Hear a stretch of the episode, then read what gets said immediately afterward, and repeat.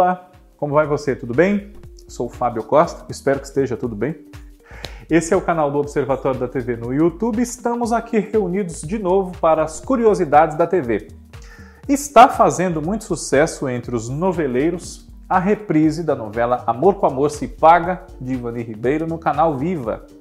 O protagonista dessa novela é um pão duro, não vou dizer de mão cheia, porque ele está sempre de mão fechada, né? Mas é um belo pão duro, o seu nonô, que é o Ari Fontoura. Nonô Correia se tornou um símbolo, né? não necessariamente com o Correia, mas seu nonô, se tornou um sinônimo, um símbolo do pão duro, daquela pessoa que é, não quer gastar dinheiro para nada, muito econômica, poupa bastante. E hoje nós vamos relembrar alguns, friso, alguns, não todos, dos pão duros que já, vi, já vimos aí na televisão, não só em novelas, porque o pão duro também é um prato cheio para o programa de humor. E vamos começar justamente com dois grandes mãos de vaca de programas de humor. Um é o Gastão Franco, que foi eternizado pelo Chico Anísio nos seus programas, especialmente no Chico Anísio Show, ao longo dos anos 80. Né? E ele era realmente um grande pão duro, a ponto de ser usado em uma campanha publicitária de supermercado para incentivar você a fazer economia, a poupar, como ele dizia que eh, era muito importante poupar. Poupar é que era o negócio. Então, se você fosse comprar um determinado cestão de ofertas de um determinado supermercado, você pouparia. E pouparia tanto que esqueceria o troco e ele ela vou voltar no mercado, porque com o troco que eu esqueci lá é tão barato que eu posso trazer outro cestão Edileumar, a sua esposa, que era vivida pela Selma Lopes nesse comercial e no programa da televisão também. Era um grandíssimo mão de vaca. E aí o nome tem todo um, um humor necessário. Gastão, embora ele não gastasse muita coisa. Em outro programa de humor, também do Chico Anísio, mas não interpretado por ele, nós tivemos com o Marcos Plonka vivendo esse personagem, o judeu Samuel Blaustein, da escolinha do professor Raimundo, cujo bordão era fazemos qualquer negócio, desde que ele não investisse, não gastasse com nada. Todas as respostas que ele dava para perguntas do professor ou histórias que ele queria contar giravam em torno de que mais vale um zero na nota do que um prejuízo no bolso. Ele falava com o seu sotaque muito característico e é, é um dos grandes mãos de vaca também da nossa televisão.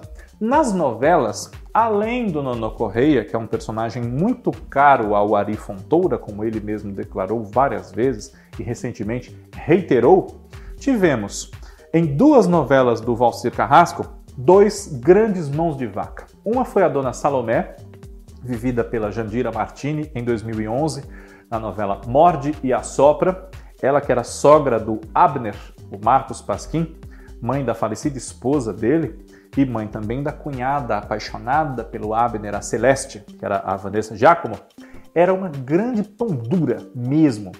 Mas, na memória dos espectadores, sem dúvida, mais do que a Dona Salomé, está a outra criação de pão duro do Valcir, que é o Conde Klaus, interpretado pelo Cláudio Correia e Castro em Chocolate com Pimenta, na novela de 2003, que foi a última novela inteira, inclusive, feita pelo Cláudio Correia Castro, que infelizmente faleceu pouco tempo depois.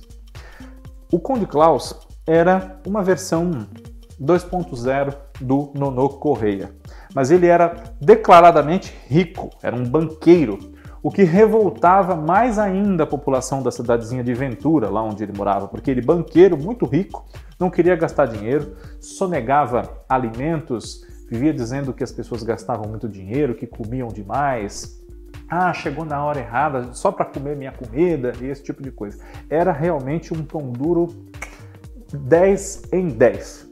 E, além desses, há um outro pão duro, talvez não tão lembrado como tal, mas quem assistiu a novela Fera Ferida, entre 93 e 94, do Agnaldo Silva, da Ana Maria Moretson e do Ricardo Linhares, seguramente se lembra das atitudes do Major Bentes, que era o Lima Duarte. Um grande mau caráter, mas que tinha momentos engraçados. E ele escondia a comida realmente quando estava comendo e alguém chegava, ah, esconde tudo, esconde tudo. Né? Há uma cena muito específica desse homem que era muito ambicioso, tinha uma sanha por ouro, ele vivia falando ouro. E ele está tomando café, um lauto café da manhã, e batem a porta. Quem chegou na casa dele foi o prefeito da cidade, que era o José Wilker, quem fazia, o Demóstenes.